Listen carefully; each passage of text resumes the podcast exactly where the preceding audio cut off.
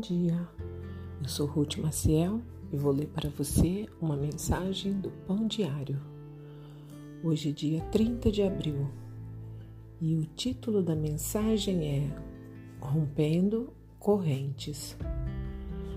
Nossa visita à Catedral Christ Church, na cidade de Pedra, em Zanzibar, foi profundamente tocante pois ela fica em um lugar onde antes ficava o maior mercado de escravos da África Oriental. Os arquitetos dessa catedral queriam mostrar, através de um símbolo físico, como o Evangelho rompe as correntes da escravidão. O lugar não seria mais um espaço de obras malignas e terríveis atrocidades, mas da graça encarnada de Deus.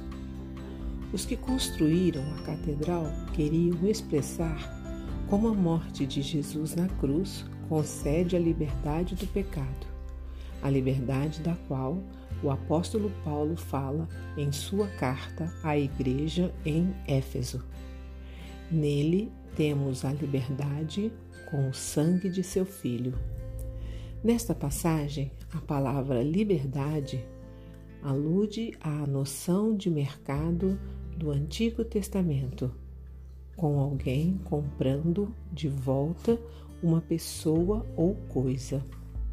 Jesus compra de volta uma pessoa de uma vida de escravidão do pecado e do erro. Nas palavras de abertura dessa carta, Paulo transborda de alegria ao pensar em sua liberdade em Cristo.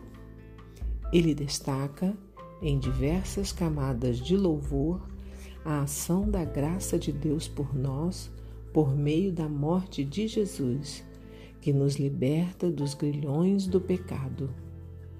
Não precisamos mais ser escravos do pecado, pois fomos libertos para viver para Deus e Sua glória. Vamos orar? Senhor Deus, pela morte de teu filho, deste-nos a vida eterna.